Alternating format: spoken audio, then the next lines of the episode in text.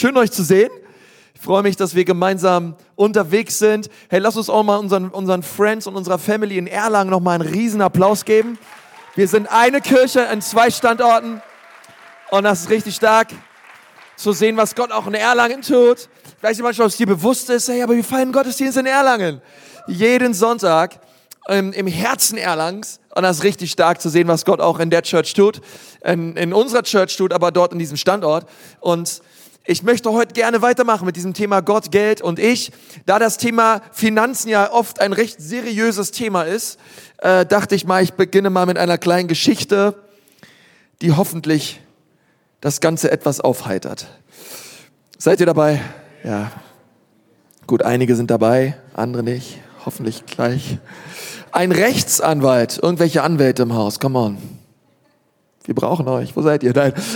Alles gut? Ja, wir brauchen euch schon, aber gut. Ein Rechtsanwalt und ein älterer Herr. Und ein älterer Herr da, ja, komm mal, traut sich keiner zu melden. Und ein älterer Herr saßen nebeneinander im Flugzeug.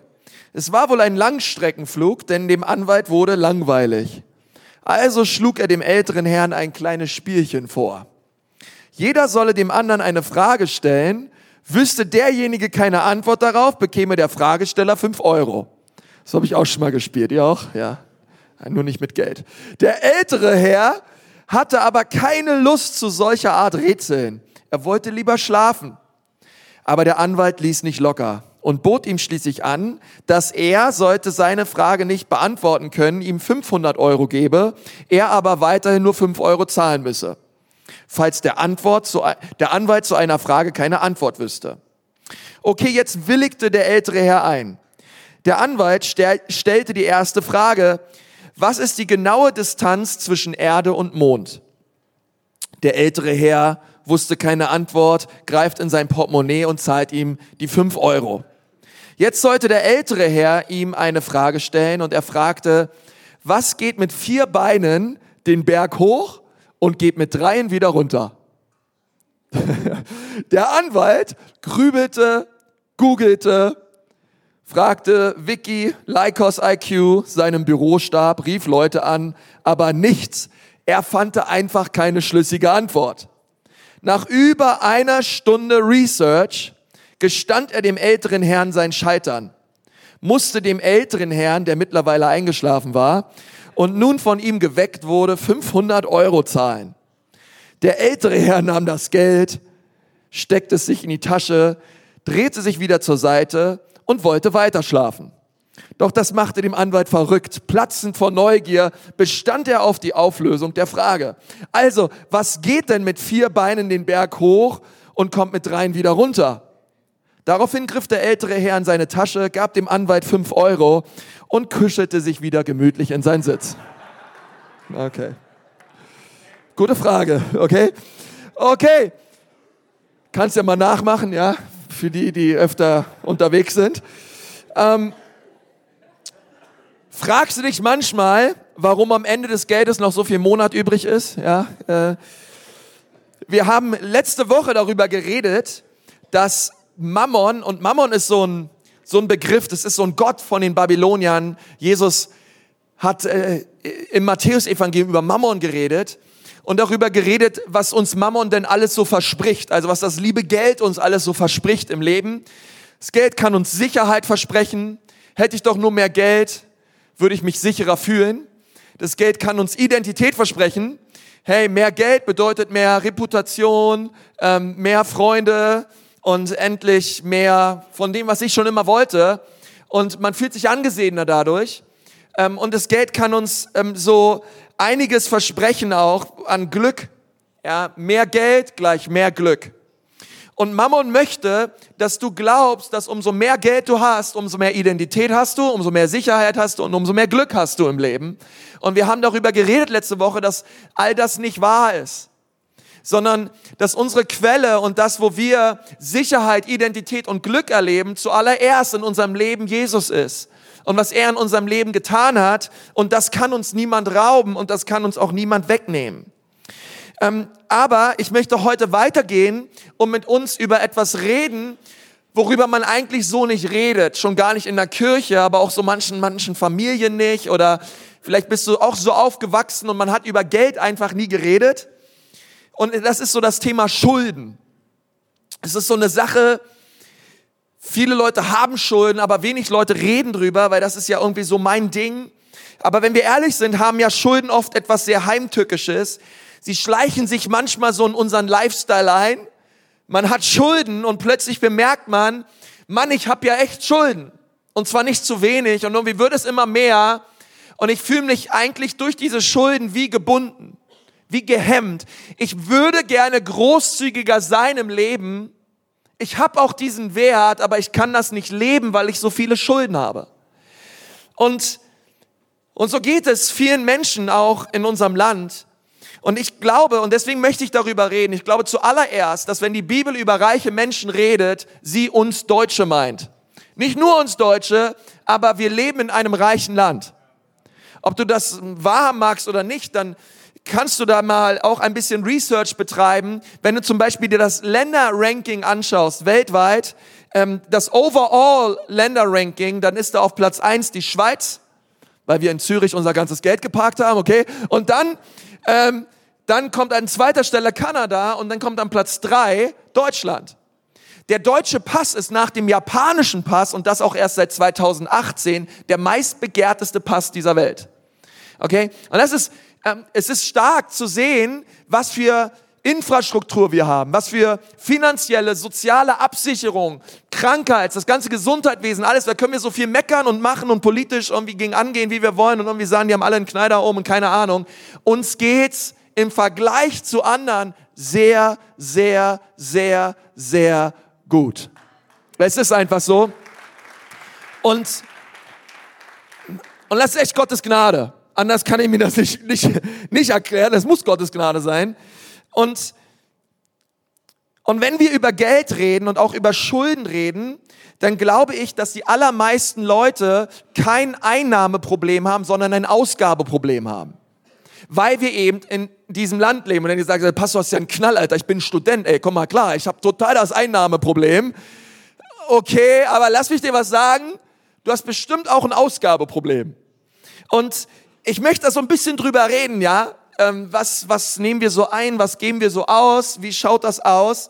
Es gibt eine Statistik, dass vor 40 Jahren, und das ist ja noch gar nicht so lange her, 40 Jahre, ähm, dort haben zwei Prozent der Menschen, wenn sie sich etwas nicht leisten konnten, einen Kredit aufgenommen.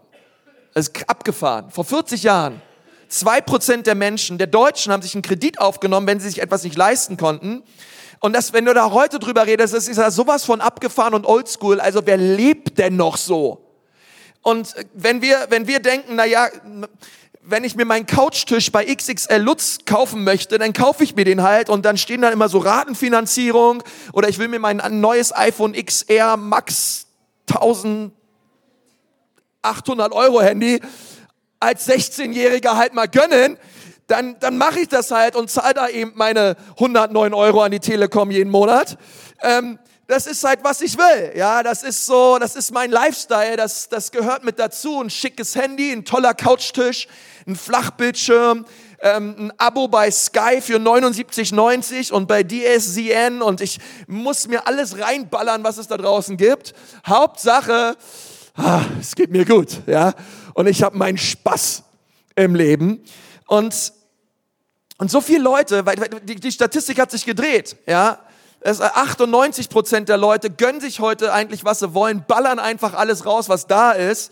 Und zwei Prozent der Leute würden so denken, naja, warte mal, eigentlich wäre das ganz gut, wenn ich erstmal spare und mir dann Dinge leiste. ja, das hört sich ja völlig manchmal an, wenn du das heute jungen Leuten sagst, als wärst du vom anderen Stern. Die Jugendverschuldung, da sind wir die Deutschen in, der, in, in den ganzen Bereich Jugendverschuldung, sind wir EU-weit, sind wir richtig vorne mit dabei. Ganz viele 18-Jährige starten ihr Erwachsensein mit Schulden. Das ist völlig normal. Und keiner redet so richtig drüber und alle ballern raus und keiner überlegt sich, kann ich mir das wirklich leisten, was ich mir hier gönne? Kann ich mir den Lebensstil, den ich mir hier führe, überhaupt gönnen? Wage ich überhaupt noch den Blick aufs Konto und vergleiche mal meine Einnahmen mit meinen Ausgaben? Das ist jetzt so ein bisschen Finanzen 1.0, ich weiß, aber es ist so wichtig, oder? Weil, wenn du verschuldet bist, dann dann versklavt dich das. Ich werde gleich noch mehr darüber reden, wie, wie die Bibel das sieht. Sprüche 13, Vers 7 steht, mancher stellt sich reich und hat doch nichts. Mancher Mensch stellt sich reich und hat doch nichts. Das bedeutet, man kauft Dinge nur auf Pump. Ich stelle mich reich. Das bedeutet, ich habe einen Status, einen Ruf, aber eigentlich ist der nicht echt, sondern der gehört eigentlich der Bank. Ja, das ist eigentlich nur ein erkaufter Status, der auf Pump basiert und diese Ausgabenprobleme, sie sind ja tückisch, wie ich schon gesagt habe. Und ich erwische mich immer wieder selbst bei diesem Gedanken, eigentlich bräuchte ich doch eigentlich einfach nur mehr Geld. Mehr Geld, mehr Geld und alle meine Probleme wären weg. Ähm, aber, aber ich glaube, wir haben nicht so sehr ein Einnahmeproblem wie ein Ausgabeproblem. Das Ausgabenproblem ist viel gravierender. Und ich möchte dich mal hier rausnehmen, wenn du hier sitzt und sagst, hey, Pastor, ich bin eine alleinerziehende Mutter und so weiter. Ich habe wirklich ein Einnahmeproblem. Ich bin voll bei dir. Okay, ich nehme dich hier mal kurz raus. Es gibt, es gibt Nöte und es gibt, es gibt Leute, die, die haben echt ein Einnahmeproblem und, und wissen nicht, wie sie da rauskommen. Aber ich glaube, für die aller, allermeisten Leute von uns ist, ist es wahr, dass wir ein Ausgabeproblem haben. Und wir haben äh, tief in uns alle Sehnsüchte, und alle, die mehr als eineinhalb Jahre Lebenserfahrung haben, die können mir dazu stimmen, dass wir tief in uns wissen, eigentlich wissen, dass materielle Dinge die Sehnsüchte unseres Herzens nicht stillen können. Eigentlich wissen wir das. Eigentlich leben wir so. Irgendwelche Löcher im, im Herzen. Okay, das kann sein, vielleicht zu sagen, hey, ich, ich will wer sein, ich will gut ankommen. Diese, diese, diese alles entscheidende Frage, wer bin ich eigentlich? wozu lebe ich eigentlich? Was ist eigentlich der Grund, meine Bestimmung, warum ich auf dieser Erde bin? Und wir wissen, dass wir diese Löcher haben, diese Leere haben. Und wir wissen eigentlich auch, dass es durch nichts Materielles gefüllt werden kann. Und auf diese wichtigen Lebensfragen des Lebens Reichtum keine Antwort sein kann. Das wissen wir eigentlich. Genauso wie wir wissen, dass um 22.43 Uhr die Rittersport, die uns aus dem Kühlschrank anlacht und wir da immer wieder hingehen und sie uns reinhauen, uns nicht gut tut. Äh, wir wissen es eigentlich, aber wir machen es halt trotzdem. Wir wissen, es ist nicht gut für, für, für, für die Seele eigentlich und auch nicht gut für meinen Körper, aber es schmeckt halt. Also rein damit, ja. Besonders diese, diese, die Knusperkeks Rittersport, ja. Die gelbe, ja. Und dann denkst du so, oh, und, und das Ganze noch gekühlt, ja, im Kühlschrank. Ich sage immer meiner Frau, Schokolade gehört in den Kühlschrank, okay? Und, und du weißt, es tut dir nicht gut, es ist auch nicht gut, aber es schmeckt dann nun mal lecker und ich will das halt mir nun mal gönnen und ich möchte das haben und ich möchte mir das leisten, egal was da so kostet. Ich habe da schon bei überall bei all den äh, Esprit, Zalando, da habe ich überall schon Premium-Status, weil ich gönn mir einfach alles und guck nicht aufs Konto man kann Kleidung auch als Verkleiden bezeichnen. Ja, man, man, man, manchmal, manchmal schaut man dann in den Spiegel und man ist selbst kritisch und merkt, eigentlich habe ich gar kein Geldproblem. Eigentlich ist es ein geistliches Problem. Eigentlich ist es ein, ein Identitätsproblem, was ich hier habe. Wir lesen in Sprüche 24, Vers 7. Ein Reicher herrscht über Arme und wer sich etwas borgt, wird zum Sklaven dessen, der es ihm leiht. Das ist so wahr. Das ist so wahr. Unser Umgang mit unseren Finanzen, sagt die Bibel, bringt uns entweder auf einen Pfad, auf einen Weg der finanziellen Freiheit oder der Gebundenheit. Nicht nur finanziell, ich glaube auch geistlich auf einen, auf einen Pfad, wo ich entweder in eine Position von Gott gesetzt werde, wo ich jemand bin, der leiht, oder wo ich jemand bin, der ständig borgt. Und ich nehme und ich nehme da vielleicht eine Sache raus. Ich denke, im Immobilienbereich kann es schlau sein, zu investieren. Kann es schlau sein, zu investieren. Da macht es manchmal Sinn, sich Geld zu leihen. Aber ich glaube, für fast alle anderen Bereiche unseres Lebens ähm, müssen wir wirklich aufpassen, dass wir uns nicht versklaven lassen ähm, von irgendwelchen Angeboten, die so viel versprechen, aber uns so versklaven. Das Wort, was hier für Sklave steht, auch in Sprüche 24, das ist auch das gleiche Wort wie ein Gefesselter. Du bist gehemmt, du bist gefesselt. Und ich möchte mal eine Frage stellen. Hast du dir schon mal was gekauft, was du eigentlich gar nicht brauchst?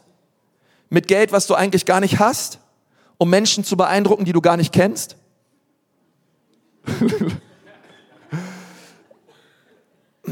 Ich glaube, unsere Geschichte ist es doch, wenn wir an Jesus glauben, dass Jesus unsere Schuld am Kreuz beglichen hat.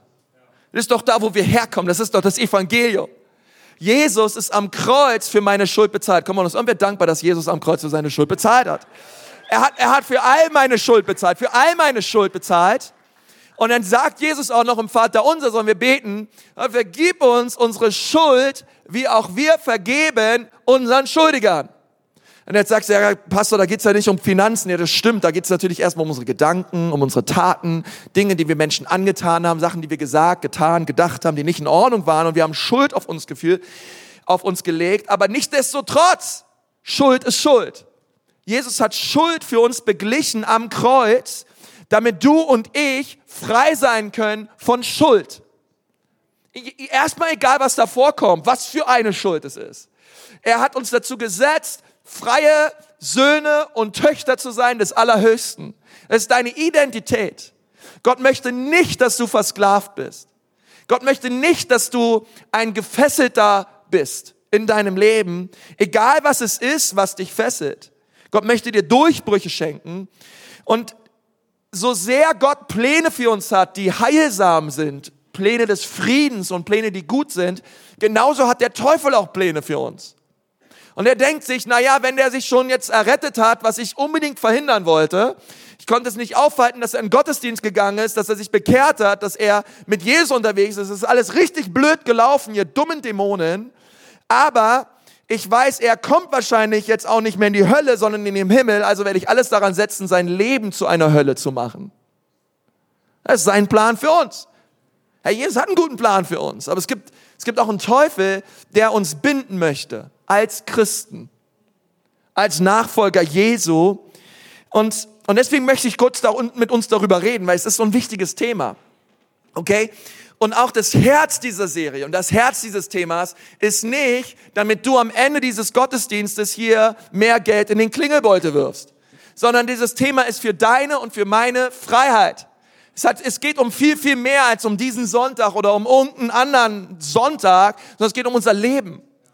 Es geht um eine Denkweise, um eine Haltung, in die Gott uns führen möchte, wo wir herauskommen aus einem, aus einer, aus einer Haltung und aus einer Denkweise, wo wir, ähm, wo wir nur noch, nur noch, nur noch, nur noch hinterherlaufen, wo wir nur noch, wo wir nur noch abzahlen und wo wir nur noch knecht, geknechtet werden von irgendwelchen Krediten oder Sparplänen oder Dinge, ähm, nicht Sparplänen, sondern ähm, ähm, irgendwelchen Finanzierungsdingen, die wir uns leisten wollten und Raten, die wir, die wir, die wir eingegangen sind und all diese Dinge und einfach merken, hey, warte mal, das beraubt mich total darin, geben zu können. Und ich glaube, diese, dass es da verschiedene Denkweisen gibt und ich glaube, heutzutage manchmal sind diese Denkweisen irgendwie völlig normal geworden und ich möchte mit uns mal über diese zwei Denkweisen reden. Wenn du jetzt denkst, was macht er da? Flipchart, Consti, keine Ahnung. So denke ich auch gerade. Ähm, ich und Gott, okay, hier haben wir diese zwei ähm, Dreiecke. Das eine beschreibt die eine Denkweise und die eine Denkweise lautet, hey, das bin ich und ich will zuallererst erstmal, wenn wir überhaupt über irgendetwas anderes reden auf dieser Welt, zuallererst möchte ich erstmal leben. Okay? Darum geht's. Okay, das sind meine Ressourcen, das sind meine Finanzen, das ist meine Kohle. Dafür habe ich hart gearbeitet. Das allererste, um was es mir im Leben erstmal geht, ist, ich möchte mein Leben, ich möchte mein Leben gestalten, wie ich will. Ich möchte mein Geld ausgeben, wie ich will. Ich will, ich will leben. Okay? Ich will, ich will damit tun, was ich will. Das ist die allererste Priorität in meinem Leben. Das ist mein Leben. Das sind meine Finanzen, das ist mein Leben und ich möchte mit denen machen, was ich möchte. Und wenn ich irgendwann, wenn ich irgendwann, irgendwann am Ende noch was habe, gut, dann habe ich gehört, soll Sparen eine ganz gute Sache sein. Vielleicht hast du einen Schwiegerpapa, der Schwabe ist oder so, du hast irgendwann mal gehört, äh, dass Sparen eine gute Sache sein soll. Aber sonst, dein, dein, dein Herz ist das Leben. Okay? Und dann merkst du, ja, sparen und dann, und dann habe ich aber noch, äh, eigentlich möchte ich aber auch eine großzügige Persönlichkeit sein. Ich, ich glaube, dass Großzügigkeit und Freigebigkeit gute Werte sind im Leben. Und, und dann möchte ich gerne irgendwie, wenn alles gelebt ist, ein wenig gespart ist, ich noch irgendwie ein bisschen was habe, um zu geben. Aber vielleicht sitzt du da und denkst dir, nun, ich weiß nicht, ob ich das so sagen würde, aber wenn ich mal meine Ausgaben ein bisschen unter die Lupe nehmen würde, entspricht das so ein bisschen vielleicht unter Umständen meinem Lebensstil. Okay? Meine Prioritäten sind klar, ich will leben. Dann möchte ich ein bisschen sparen. Dann möchte ich ganz, ganz bisschen geben. Aber erstmal möchte ich leben. Aber ich möchte auch sparen, weil ich möchte ja, hey, im Juni 2019 mit meinen Mädels nach Mallorca fliegen. Und äh, das schaffe ich nicht mit meinem Gehalt aus dem Mai. Also glaube ich, wäre es ganz gut, jetzt ein bisschen Geld zurückzulegen, okay? Also lege ich jetzt, fange ich schon mal an, mir 100 Tacken auf die Seite zu legen, weil mein großes Ziel ist Mallorca 2019 mit meinen Mädels okay? Und dann spare ich 100 Euro. Und dann habe ich gehört, ich soll den Zehnten geben. Hey, na klar, von den 100 Euro gebe ich einen Zehnten, okay? Also gebe ich den Zehnten in die Church und schau, ich gebe 10 Euro. Es befriedigt mein großzügiges Herz, zumindest etwas zu geben, okay? Und, und so kann dein Leben ausschauen, vielleicht unter Umständen, okay? Aber ich möchte dir sagen, es gibt noch eine zweite Variante. Es gibt, glaube ich, eine biblische Variante, die uns helfen soll und uns befähigen soll, in das hineinzukommen, wo Gott uns haben möchte. Und zwar jeden Einzelnen von uns, mich als, mich als Pastor und jeden Einzelnen, der hier ist. Weil ich glaube, dass Gott uns frei machen möchte. Und wir können nämlich dieses, dieses ganze Dreieck, wir können das alles drehen. Und die erste Priorität in meinem Leben kann nämlich das Geben, kann das Geben sein. Das allererste, was ich möchte. Ist, ich möchte in meinem Leben, ich möchte ein Geber sein. Warum möchte ich ein Geber sein? Weil Gott gegeben hat.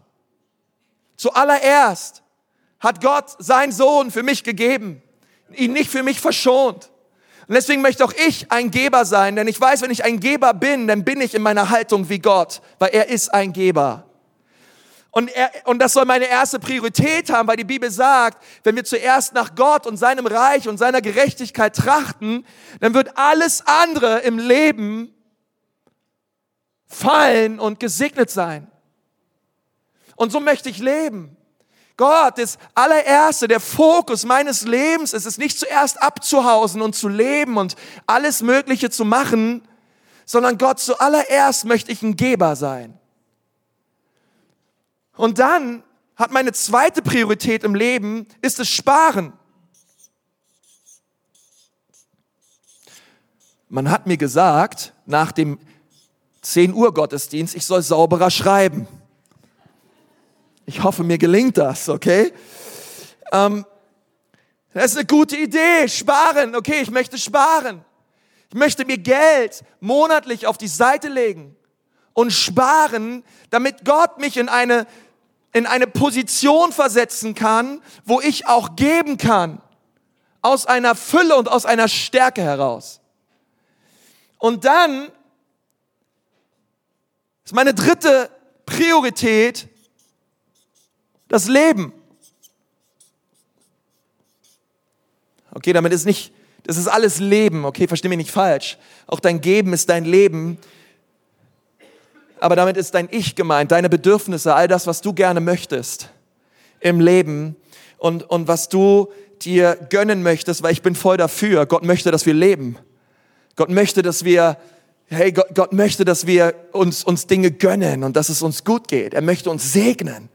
Ähm, er möchte, dass wir Leben haben und zwar nicht nur Leben haben, sondern Leben haben im Überfluss. Aber wir müssen schauen, hey, wie hat sich mein Leben entwickelt über die Jahre? Lebe ich nach diesem Prinzip und schaue, dass ich ein bisschen was spare und ein bisschen was gebe? Oder bin ich mittlerweile dorthin gekommen, dass Gott mich in eine Lage versetzt hat, wo ich ein Geber bin? Wo das mein Herz ist, wo das, das so in mir drin steckt und dass ich spare und dass ich lebe aus einer Freiheit heraus, die Gott für mich erwirkt hat. Und ich möchte euch gerne einen ein Text vorlesen, denn ich glaube, diese beiden Prinzipien, sie sind der Unterschied zwischen einem Leben, wo wir entweder sagen, wir sind der Schwanz oder der Kopf. Wir sind immer hinten dran oder wir gehen vorne weg. Wir sind immer, wir sind immer unten oder wir sind immer oben. Und ich möchte diese Wahrheit proklamieren aus Gottes Wort, aus 5. Mose 28. Da steht so ein wichtiger, wichtiger ähm, ein wichtiges Wort. Gott spricht es zu seinem Volk Israel zu und er proklamiert Verheißung über sein, Wort, über sein Volk, wenn sie nach seinem Wort leben. Da steht in Vers 11, der Herr wird euch in dem Land, das er euch gibt, wie, wie, wie er euren Vorfahren mit einem Eid versprochen hat, ein Übermaß an Gutem schenken. Viele Kinder, unzählige Jungtiere und reiche Ernten. Vers 12, der Herr wird seine Schatzkammer den Himmel für euch öffnen, um es zur rechten Zeit regnen zu lassen und um all und um all eure Arbeit zu segnen. Wer von euch möchte, dass Gott seine Arbeit segnet? Ich möchte, ich möchte das, dass Gott meine Arbeit segnet. Ihr werdet vielen Völkern etwas ausleihen, selbst aber nie etwas von jemand anderem borgen müssen. Wenn ihr den Geboten des Herrn eures Gottes, die ich euch heute gebe, gehorcht und sie genau befolgt, wird der Herr euch zum Kopf und nicht zum Schwanz machen. Und es wird euch immer, mit euch immer weiter aufwärts gehen und nicht bergab. Oh Herr Jesus, ihr dürft von keinem einzigen Boot, was ich euch heute gehe, abweichen. Lauft keinen anderen Göttern nach und verehrt sie nicht. Ich sehe diese beiden Dreiecke so ein bisschen auch wie, wie, wie so ein Trichter. Ja, das ist das, was wir hier sehen. Diesen Trichter. Und ich glaube, dass das so wahr ist, weil wir haben gelesen, dass Gott den Himmel auftun möchte und dass Gott uns segnen möchte. Gott möchte dein Leben segnen. Wusstest du das? Und ich rede nicht darüber, dass er dir goldene Badewanne schenkt, ja, oder, oder irgendwelche abgefahren, sondern ich rede darüber, dass Gott dich segnen möchte und zwar dich so sehr segnen möchte, dass du ein großer Segen sein kannst für andere Menschen. Dass er merkt, er, er vertraut dir Dinge an und sie bleiben nicht bei dir hängen, sondern er gibt Dinge durch dich hindurch und du wirst zu einem Segen für andere Menschen.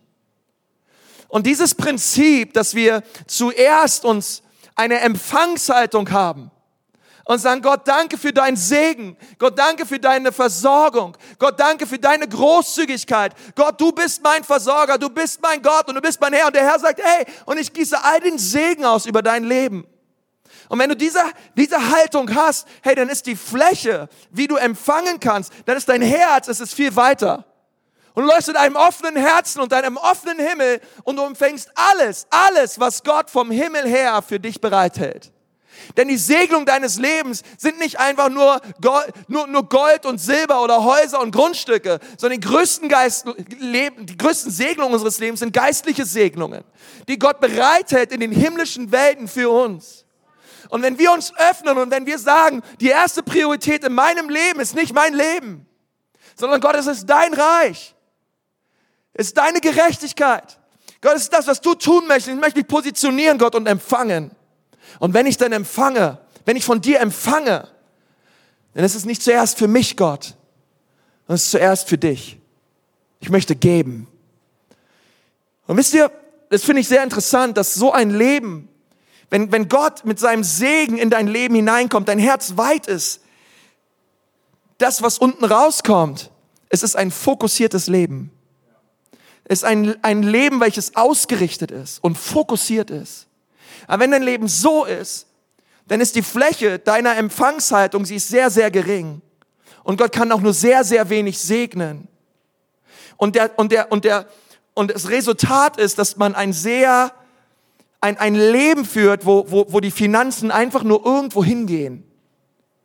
Und du am Ende deines Lebens merkst, Mann, ey, was, was habe ich eigentlich gemacht? War ich eigentlich ein Segen? Habe ich eigentlich hinter meinem Leben eine Schneise von Großzügigkeit hinterlassen, wo ich Menschen und das Reich Gottes gesegnet habe? Oder ging es mir nur um mich?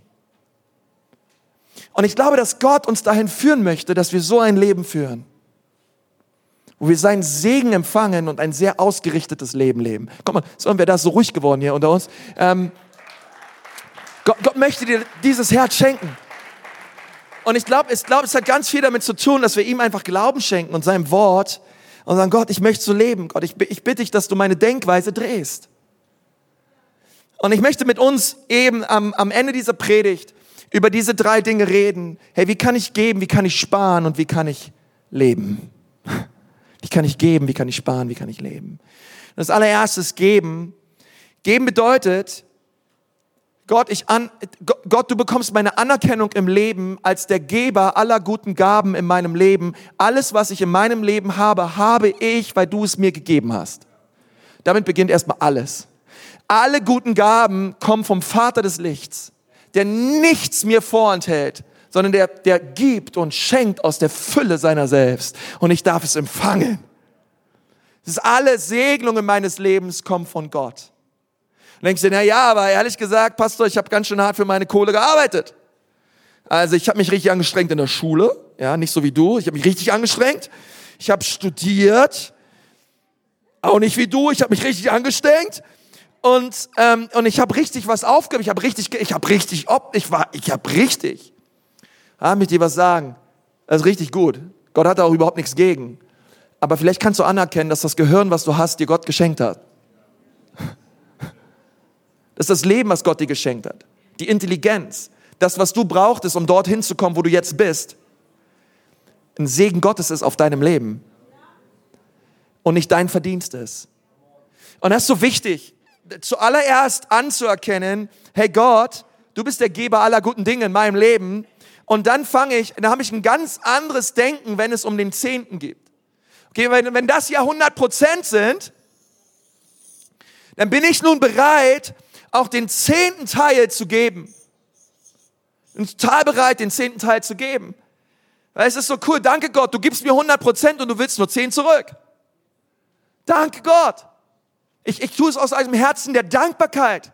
Ich sage, Gott, danke, ich gebe dir, ich gebe dir jeden Monat, Gott, ich bekomme mein Geld, ich bekomme mein Gehalt und ich gebe zehn Prozent zurück in die Gemeinde, ich gebe zehn Prozent zurück in dein Reich. Gott, ich mache es total gerne, weil du bist der Geber aller guten Dinge und ich möchte dir Danke sagen dafür.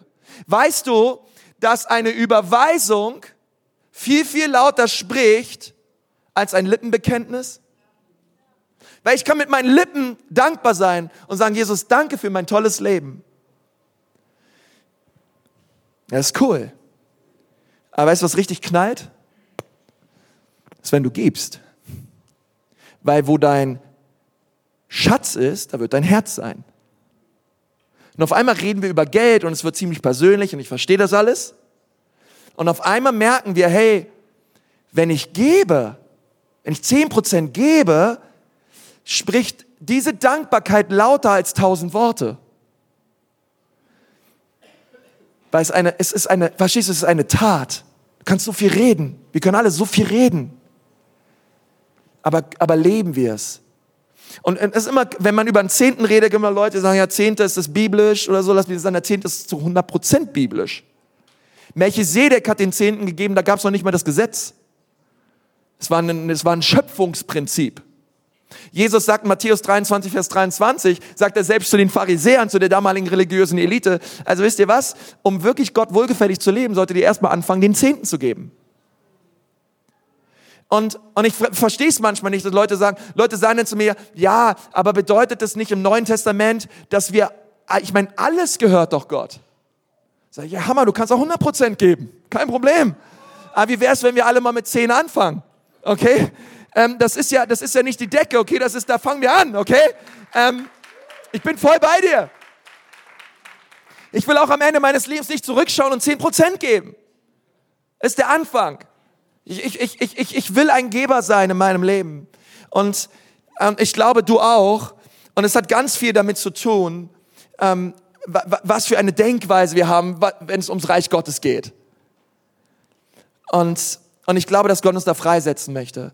Weil es ist sehr interessant, dass wenn du, ähm, ich glaube, wenn wir über diesen Vers reden, dass dort, wo unser Herz ist, auch unser Schatz sein wird, ist es eigentlich ein recht leicht zu verstehender Vers.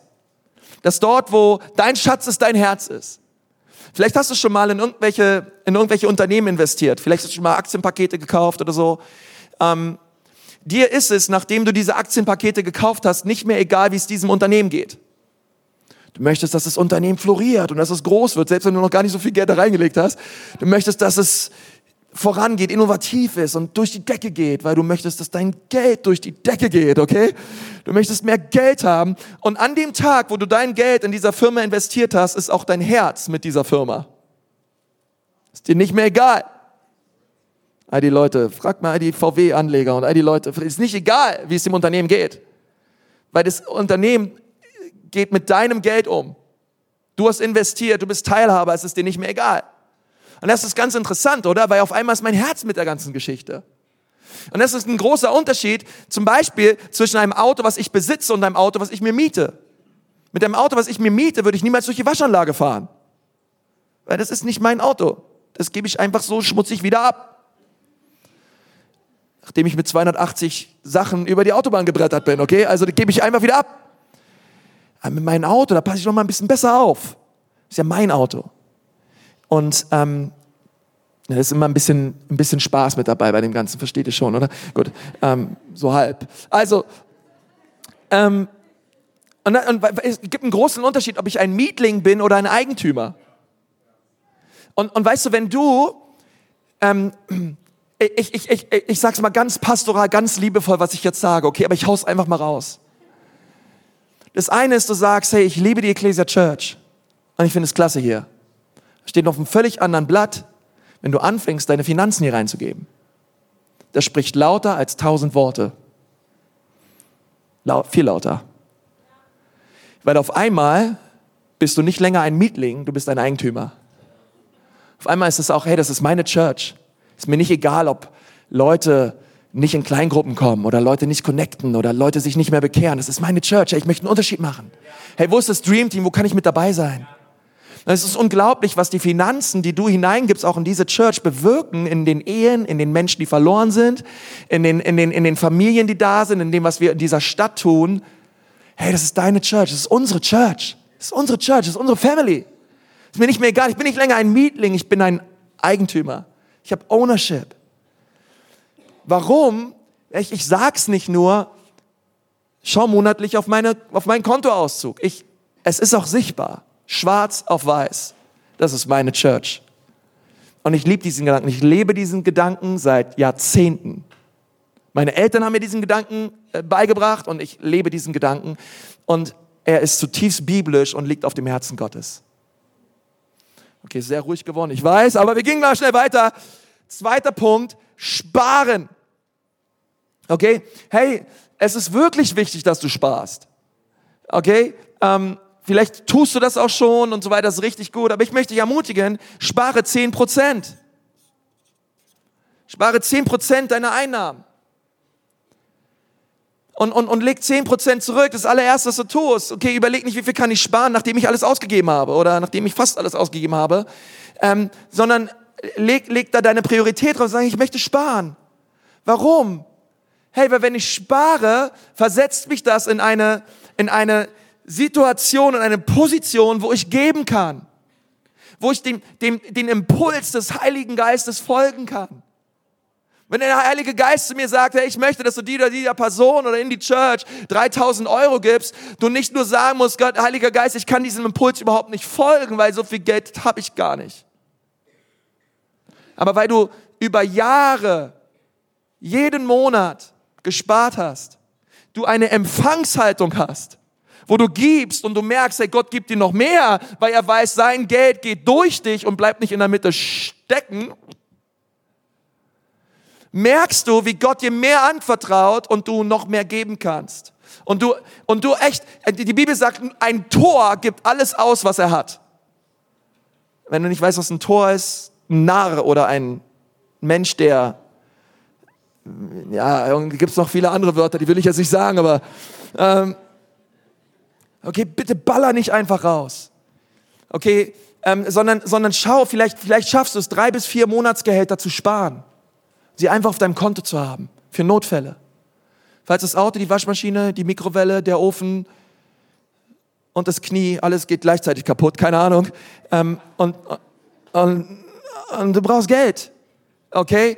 Ähm, und dann musst du nicht gleich irgendwo hingehen und dir unten Kredit aufnehmen, sondern weil du gespart hast, bist du in der Lage zu zahlen. Sprüche 21, Vers 20 ist da übrigens das Herz hinter für die Leute, die das sich gerne aufschreiben wollen. Und das dritte ist, und damit möchte ich gerne aufhören, hey, wir, wir wollen, wir wollen leben. Okay? Wir wollen leben. Und das ist doch cool, oder? Hey, hey, nimm doch 80 Prozent und leb. Nachdem du gegeben hast, nachdem du gespart hast, ist doch der Hammer. Hey, ich möchte von 80 Prozent meiner Einnahmen leben. Ja, wenn du schaffst, mit 50 Prozent deiner Einnahmen zu leben, noch viel besser kannst du noch mehr geben und noch mehr sparen. Hammer. Und du wälzt dich nachts nicht mehr hin und her in deinem Bett und denkst dir, alter Latz, ich komme im Leben nicht zurecht, Mann, wie soll ich mir das oder wie, wie, wie geht es weiter? Und ganz vieles hat damit zu tun, dass wir einfach weise werden, wenn es um Finanzen geht. Und, und, nicht, und nicht das tun, was Mammon will. Und nicht das tun, was die Gesellschaft oder irgendwelche Plakatwerbung uns verkaufen wollen, gerade zur Weihnachtszeit, was wir uns auf einmal alles gönnen und leisten können sondern ich gebe, ich spare und ich lebe. Und weißt du, was so cool ist? Das hat Gott gelebt. Gott selbst hat das gelebt. Johannes 3, Vers 16, so sehr hat Gott die Welt geliebt, dass es seinen einzigen Sohn gab, was Gott getan hat. Gott hat nicht zuerst an sich gedacht, sondern er hat gegeben, damit wir, verstehst du, damit wir leben dürfen.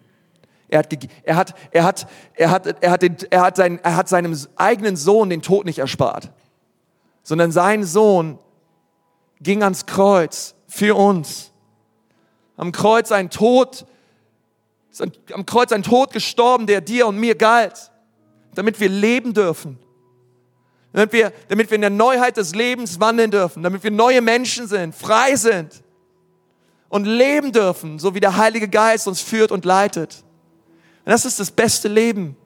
Das ist das Leben, welches Gott möchte für dich und für mich. Aber lass uns doch heute als ganze Church, lass uns, lass uns dafür beten und sagen, Gott, ich möchte diese Haltung haben. Gott, mein Herz soll in Empfangshaltung sein für das, was du geben möchtest. Gott, schenk mir, ich möchte ein Geber werden. Ich möchte ein großzügiger Mensch werden. Gott, ich möchte, dass die Ressourcen und die Dinge, die du mir anvertraut hast, Gott, ich möchte weise und klug damit umgehen und ich möchte nach deinem Herzen leben. Und ich glaube, dass wenn du diese Haltung hast, du nicht aufspringst auf diesen Bus der Gesellschaft, wo die Leute dir sagen, hey, leb wie du willst, mach was du willst, baller einfach raus. Du sagst, nein, ich baller nicht einfach raus, sondern ich möchte nach Gottes Prinzipien leben und Segen empfangen und ein Segen sein für andere. Seid ihr noch da? Ja? Hey, das ist so wichtig. Lass uns das, lass uns das leben. Lass uns das leben als ganze Church und du wirst sehen, wie Gott uns noch mehr schenken wird, weil wir geben und, und ein Segen sind für viele, viele andere. Ich möchte so gern mit uns beten, aber bevor wir das tun, weiß ich, dass Menschen hier sind heute in diesem Gottesdienst. Du lebst nicht in einer Beziehung zu Jesus. Und ich möchte dir kurz sagen, vielleicht bist du zufällig hier reingeschneit oder du wurdest mitgebracht oder du hast schon immer mal geplant, hierher zu kommen und du warst hier und du dachtest dir, alter Latz, was geht hier ab? Ich habe mir irgendwie was anderes unter Kirche vorgestellt. Ist ja irgendwie doch ganz nice und, ähm, und du hast so gemerkt, aber auch wie Gott so an deinen Herzen klopft und, und ich möchte dir das auch sagen vom Herzen Gottes her, er liebt dich. Gott wollte, dass du hier bist und dass du auch diese Botschaft hörst und, und verstehst, dass Gott dich so sehr geliebt hat, dass er seinen Sohn für dich gab damit du leben kannst. Und er möchte dir deine Sünden vergeben, er möchte dir deine Schuld vergeben und dir ein neues Leben schenken. Lass uns doch mal gemeinsam die Augen schließen. Und ich möchte gerne mit uns beten. Herr Jesus, ich danke dir von ganzem Herzen für deine Güte. Ich danke dir für deine Liebe. Und ich danke dir für jeden Menschen, der hier ist. Weil jeder Mensch ist kostbar in deinen Augen.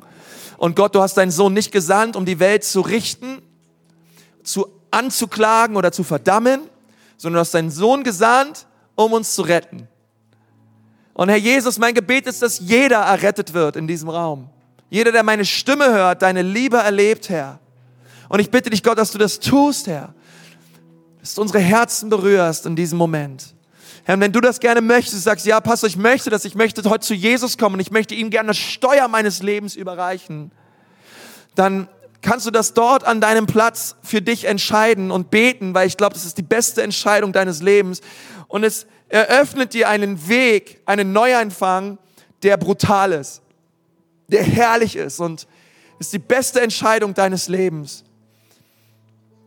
Und Gott, und Gott möchte dich segnen und dich berühren, gerade dort, wo du sitzt. Und ich möchte auch gerne für dich beten, dafür, dass du diese Entscheidung triffst. Wir als ganze Kirche würden gern für dich beten, aber ich möchte es gern von hier vorne tun. Und du sagst, ja, das möchte ich, einfach dort, wo du sitzt. Einfach dein Zeichen für Gott und auch für mich hier vorne, weil ich möchte gern für dich beten. Heb doch mal deine Hand hoch und sag, ja, hier bin ich. Ich möchte mit Jesus leben ab heute. Ich möchte Jesus bitten, dass er mir meine Schuld vergibt und dass er mich neu macht. Wer ist alles da? Danke, danke, danke, danke, danke, danke. Wer ist noch da hinten auch? Dankeschön. Wer ist alles da? Jesus, rette mich, bitte, Jesus. Hey, danke, deine Hand da hinten sehe ich auch. Super. Dankeschön, Dankeschön. Herr Jesus, wir danken dir als ganze Church, Herr, für diese Hände, die hochgehen. Menschen, die sagen, ich will mit Jesus leben. Und der Jesus, ich danke dir, dass es ein Tag des Heils ist und dass du diese Menschen jetzt gerade berührst, Herr, mit der Kraft deines Geistes, dass du ihre Herzen berührst mit deiner Vergebung, mit deinem Frieden und Herr Jesus, dass wenn sie aus diesem Gottesdienst gehen und nach Hause gehen, sie ihre Knie beugen, dein Kreuz sehen, ihre Sünden bekennen und mit dir zusammen anfangen zu leben jeden Tag. Danke, dass du sie lieb hast. Wir bitten dich, dass du sie berührst durch deinen wunderbaren Geist. In Jesu wunderbaren Namen. Amen.